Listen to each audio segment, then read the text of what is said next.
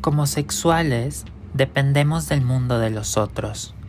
Somos vulnerables a la necesidad, a la violencia, a la traición, a la compulsión, a la fantasía.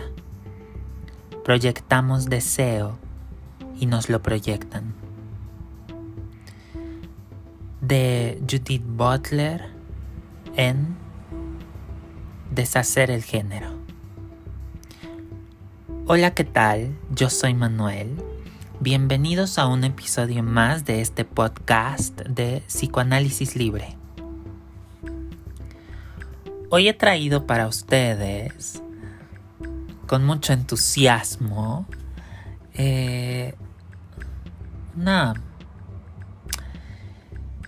pequeña exposición, una breve exposición de algunos puntos de vista que se me han ocurrido mientras veía esta fantástica serie estrenada en 2018 de nombre Pose en inglés, creada por los estadounidenses Ryan Murphy, Brad Falchuk y Stephen Canals me parece que Ryan Murphy, si no me equivoco, es el creador de series como American Horror Story y American Crime Story, que son series muy buenas también.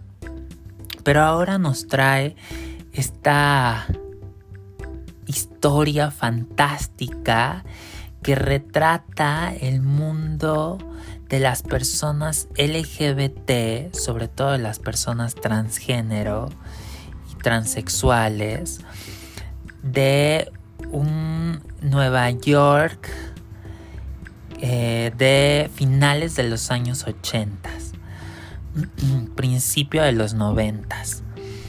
Eh, digamos, hay muchas cosas que se podrían decir sobre esta serie. No quisiera agobiarlos demasiado, ni tampoco quisiera spoilearles, eh, digamos, cosas importantes de la trama. Pero lo que llama la atención, o lo que más me ha llamado la atención, son cuatro puntos en particular. El primero tienen que ver con el género y la sexualidad. Digamos, como psicoanalista, desde mi formación, pues podemos entender el género y la sexualidad desde un lugar de los, de los binarios, ¿no? De hombre-mujer, de pene-vagina. Eh, digamos, la teoría psicoanalítica se sostiene en gran medida de estas premisas socioculturales. Mm, pero desde otros lugares también podríamos comprender el género como una expresión de las propias fantasías, ¿no? De la propia constitución psíquica.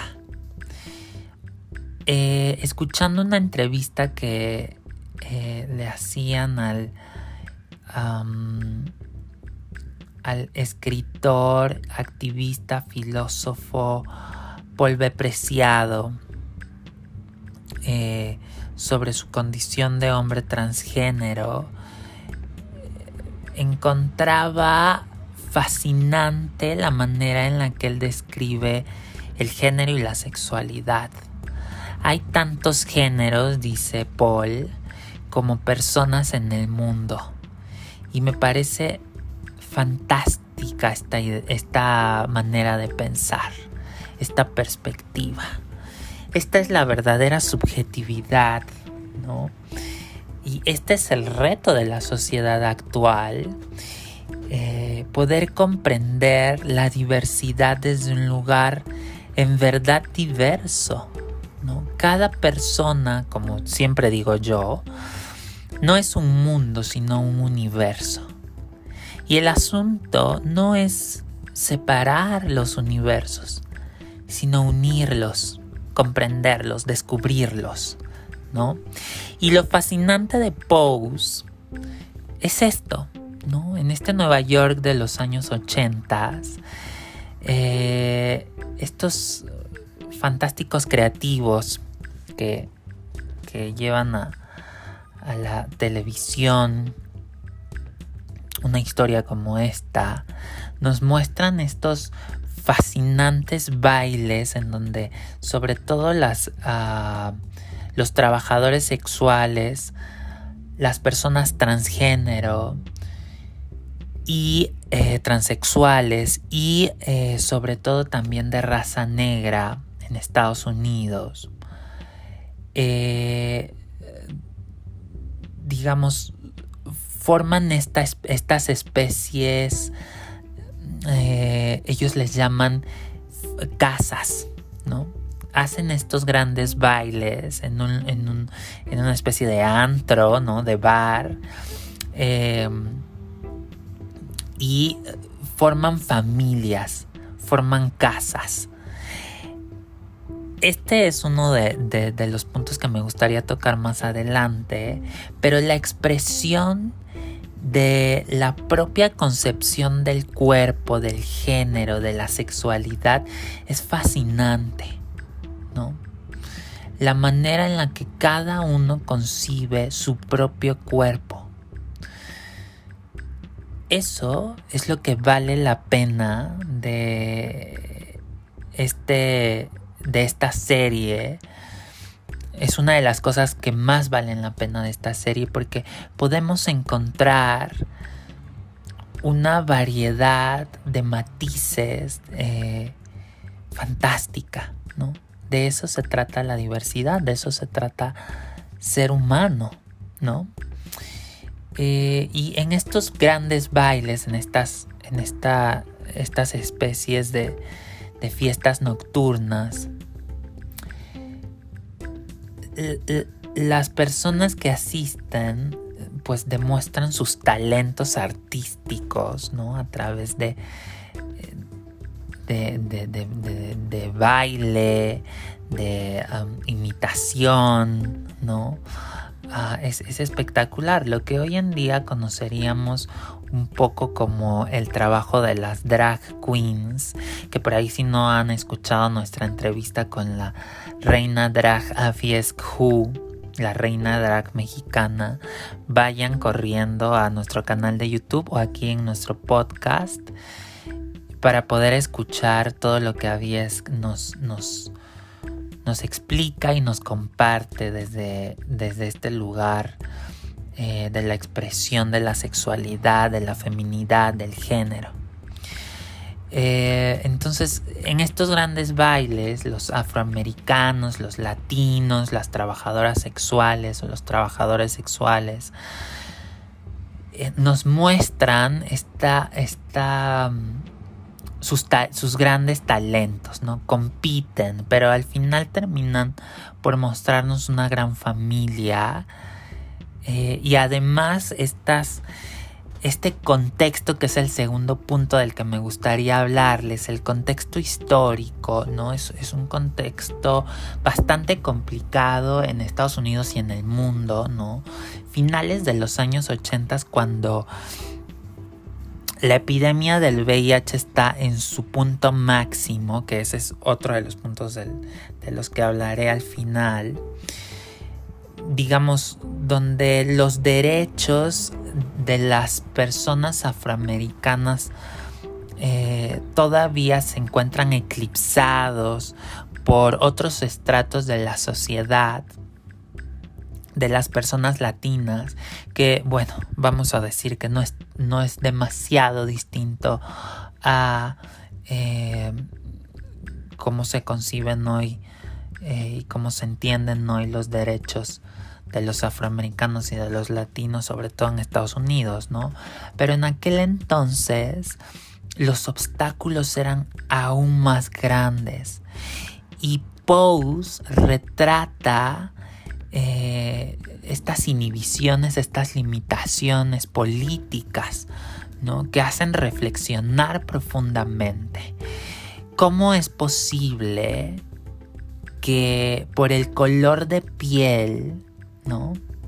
Que por la raza, que por eh, la profesión, una persona pueda vivir carencias o injusticia, ¿no? Mm, por eso les digo, no es tan distinto a la actualidad. Pero la serie retrata un Nueva York de los ochentas que siempre invita a la reflexión, ¿no? Conocer la historia para no repetirla. Creo que es una de las premisas de Pose y creo que esto es algo que vale la pena analizar, detallar, ¿no? No solamente ver la serie por, por comedia o por ocio, sino también poder recibir el mensaje que intenta transmitir, ¿no? Creo que todas estas preguntas mmm, deberíamos hacérnoslas todos, ¿no? no solamente las personas de la comunidad LGBT. Al contrario, las personas que quizás han agredido y atacado y juzgado y humillado y segregado a, eh, a la comunidad LGBT, ¿no? Eh, creo que estos, estos estratos eh, retratados en la serie, estratos socioeconómicos altos, ¿no? elevados, em, digamos, pareciera que son los que menos atención ponen en el problema, ¿no? Vuelven el rostro a la banalidad, a la frivolidad y los asuntos que en verdad importan quedan olvidados, desatendidos. Nuevamente, no parece tan distinto a la actualidad. El tercer punto que me gustaría tocar es el asunto que les decía al inicio que esto, bueno, acá voy a meter un poco de psicoanálisis, me parece bastante simbólico cómo estas mujeres trans o personas transgénero eh, trabajaban para poder ayudar y mantener a personas quizás más jóvenes de la comunidad LGBT que habían sido echados de casa, habían sido abandonados por sus familias, mm, únicamente por su condición sexual, por su orientación sexual ah, o por su identidad de género. Y estas mujeres trans o estos hombres trans eh, acogían a, estas, a, estas, a estos chicos y chicas para ayudarles ¿no? Y además de, de ayudarles, los volvían partícipes de estos bailes y de estas grandes comunidades, ¿no? Eh, es ahí donde encontraban el apoyo y el sustento que quizás no lograban encontrar en sus familias eh, pues de sangre. A mí me parece interesantísimo cómo la capacidad de la función materna, la capacidad maternal, no tiene que ver con parir, sino con aspectos de la mente. Incluso si la madre real ha sido una mala madre. Acá pienso un poco en Bion y en Melanie Klein, dos grandes psicoanalistas de las relaciones de objeto, que nos que vienen a revolucionar toda esta concepción de que infancia es destino, ¿no? O que mm, los hijos son el reflejo de los padres. Cuando la realidad es que, como Bion decía, un poco la madre real y otro poco la mente propia, ¿no? Los aspectos de la propia mente y los propios sentimientos, ¿no? O sea, la madre puede ser la peor madre como las que se retratan en estos, eh, en estos escenarios de esta maravillosa serie que ojalá tengan oportunidad de ver y que puedan reflexionar al respecto. Estas madres que uno pensaría, qué terrible, ¿no? Qué terrible tener una madre eh, tan violenta y tan poco, eh, digamos, empática. Y aún así, estas personas logran crearse familias y ayudarse entre ellos. Creo que acá eh, lo simbólico tendría que ver con una buena madre, pero dentro del psiquismo. O sea, estas personas lograron, sin darse cuenta quizás, tomar de sus madres violentas lo mejor que pudieron y construirse con esas partes buenas una mejor, una mejor madre en sus mentes y así poderse hacer cargo de sí mismos y de otros. Eh, es maravilloso, es maravilloso. además, se, ponen apellidos, ¿no? Con, nombres de diseñadores famosos o de artistas y a mí me parece fascinante porque es otra expresión, digamos, eh, engrandecida, ¿no? Es como eh, ponerse el nombre de un diseñador famoso como, como pensar el apellido del padre, ¿no? De un buen padre. Hemos heredado el apellido de un buen padre o de una diseñadora o de una artista. Hemos heredado el apellido de una buena madre y a mí me parece una manera muy auténtica de reparación interna, los, los psicoanalistas de las relaciones de objeto podrán entenderme. Una reparación un poco más auténtica, porque si bien se muestran eh, se muestra con frecuencia reparaciones maníacas en la trama, también podemos darnos cuenta de reparaciones más auténticas. Y creo que esto de las casas y los nombres y las familias y las madres, ¿no? Como les llaman ellos a, estas mujeres trans que, les ayudan, ¿no? Eh, tiene que ver con algo más auténtico, más sincero, ¿no? Y por último, el cuarto punto que me gustaría tocar es el asunto de la pandemia de VIH y la proliferación del SIDA en aquel entonces, que también limita muchos de los derechos eh, de esta comunidad. ¿no? Es bastante triste ver cómo en la historia, que es una historia basada en hechos reales, que tampoco es tan distinto a los estigmas actuales eh, hacia las personas que viven con el virus de inmunodeficiencia humana o incluso con el síndrome de inmunodeficiencia adquirida no es tan distinto, pero en aquel entonces el desprecio era bastante concreto, bastante evidente. Y eh, muchos de los derechos a los que un ser humano, derechos humanos, ¿no?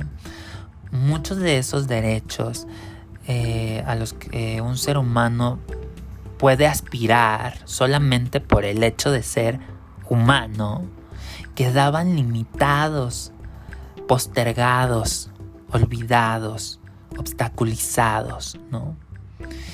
Y la sexualidad queda impregnada de este estigma, sobre todo la sexualidad diversa, ¿no?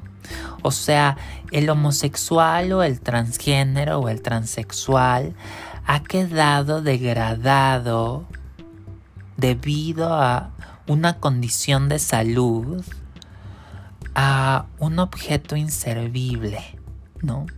Por eso es muy triste ver estas escenas de las personas que se encuentran ya con el síndrome, ¿no? no, que no recibieron tratamiento, porque claro, en aquel entonces todo era muy nuevo y, y, creo que invita mucho a comparar también nuestra situación de la pandemia que estamos sufriendo, adoleciendo actualmente, eh, todos los, los seres humanos.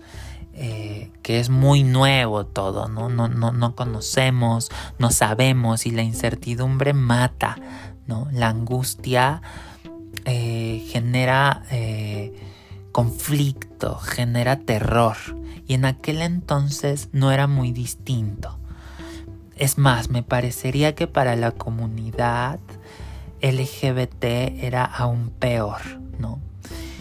El VIH era denominado la gripe o el cáncer gay eh, de manera peyorativa, ¿no?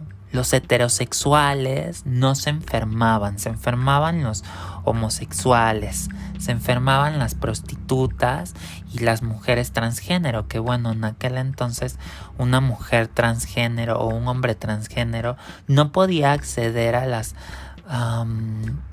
oportunidades laborales y financieras que las personas blancas heterosexuales, ¿no? Entonces el asunto del VIH era un asunto súper complicado, además de que los medicamentos, pues digamos, eran bastante, mm, pues la medicina estaba en pañales con respecto a este tema en aquel entonces. Ahora todo ha avanzado de manera maravillosa y digamos sigue, siguen existiendo contagios, pero no se desarrolla el síndrome al menos no tan rápido como lo hacía en aquel entonces y eso bueno trae bastante calma.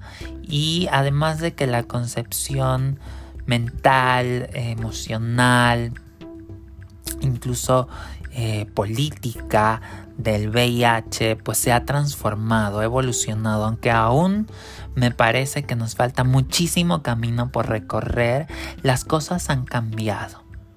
Y para finalizar, me gustaría un poco entrar en esta, mm, o más bien dejarles esta reflexión. Em, las mujeres trans de los años 80 definitivamente representan a la comunidad LGBT en muchos aspectos.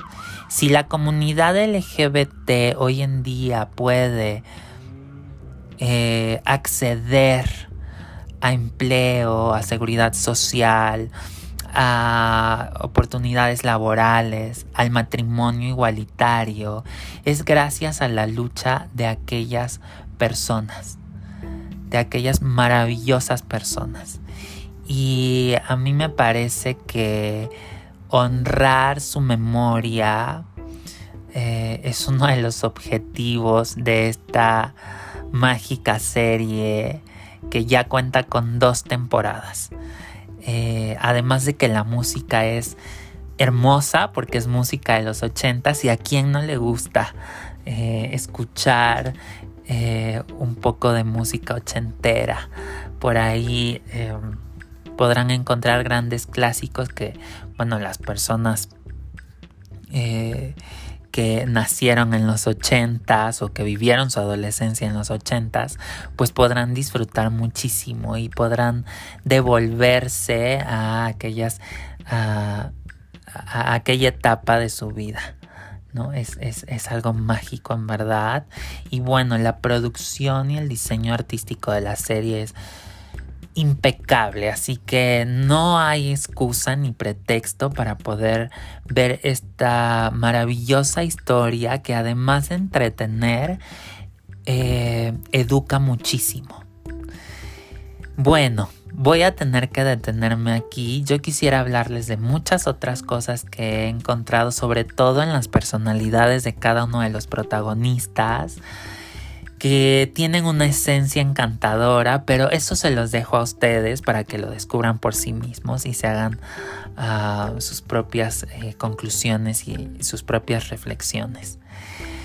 Me despido, no sin antes invitarlos a que nos sigan en todas nuestras redes sociales. Estamos en Instagram, en Facebook, en Spotify, en YouTube, en, en Blogspot como Psicoanálisis Libre. Nuestro blog es psicoalibre.blogspot.com.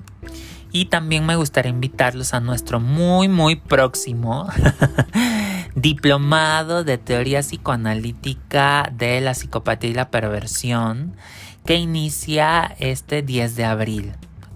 Inscríbanse pronto, por ahí hay promociones que pueden ir cachando, solamente tienen que mandar un mensaje privado ya sea en Facebook o en Instagram, preguntando cómo se pueden inscribir.